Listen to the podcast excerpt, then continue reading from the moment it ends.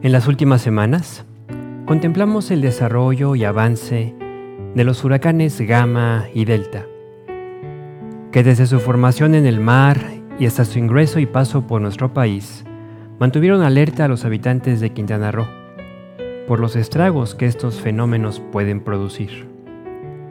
Hace 10 años, Veracruz recibió al huracán más destructivo de que se tiene registro, con un área de afectación muy amplia Recordamos la gran cantidad de agua que precipitó sobre la zona costera, los vientos de enorme velocidad y luego toda el agua que descargó en las sierras, que produjo desbordamientos e inundaciones por los ríos. Fue impresionante los destrozos que dejó a su paso. En Veracruz, estamos acostumbrados a los eventos de norte. Los tenemos de diversas intensidades y duraciones y hemos aprendido a convivir con ellos. Pero hay algo que me llama la atención, y es que hay veces que esos eventos de viento, muchos menores en intensidad a los de un huracán, de cuando en cuando producen deterioros inesperados, por ejemplo, árboles caídos. Los árboles caídos son una importante ilustración espiritual de una realidad física Fundamentalmente, tienen que darse dos condiciones para que un árbol permanezca firme ante los vientos que lo azotan. Número uno, un tronco fuerte. Y más importante aún, número dos, unas raíces profundas.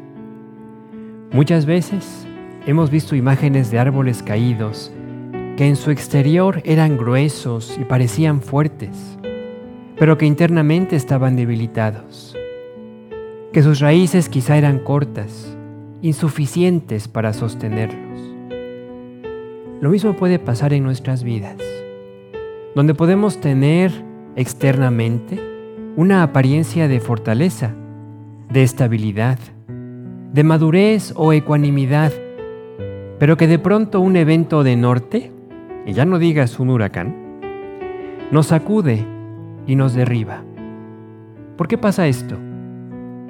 ¿Podemos decir acaso que es porque no eres sincero?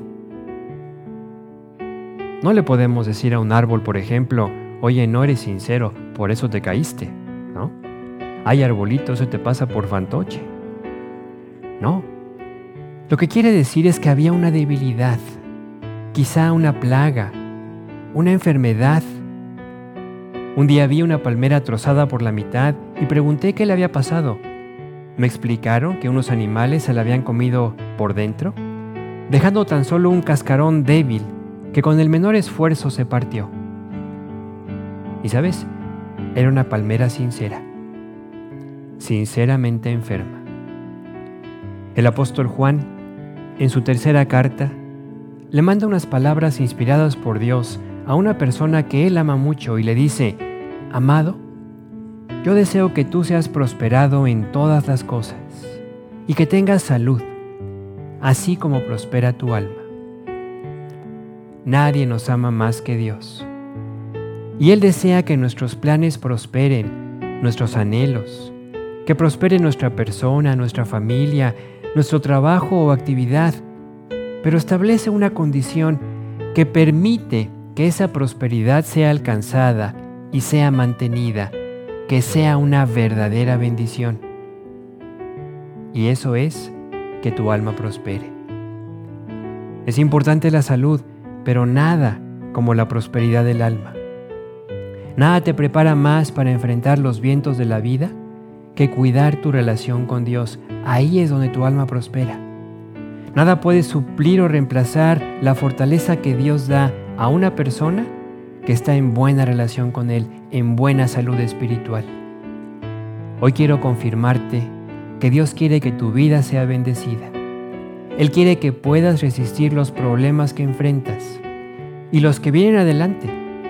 Y la clave está en esa bienaventuranza que nos indica a ver o que nos lleva a ver en dónde está plantada nuestra vida.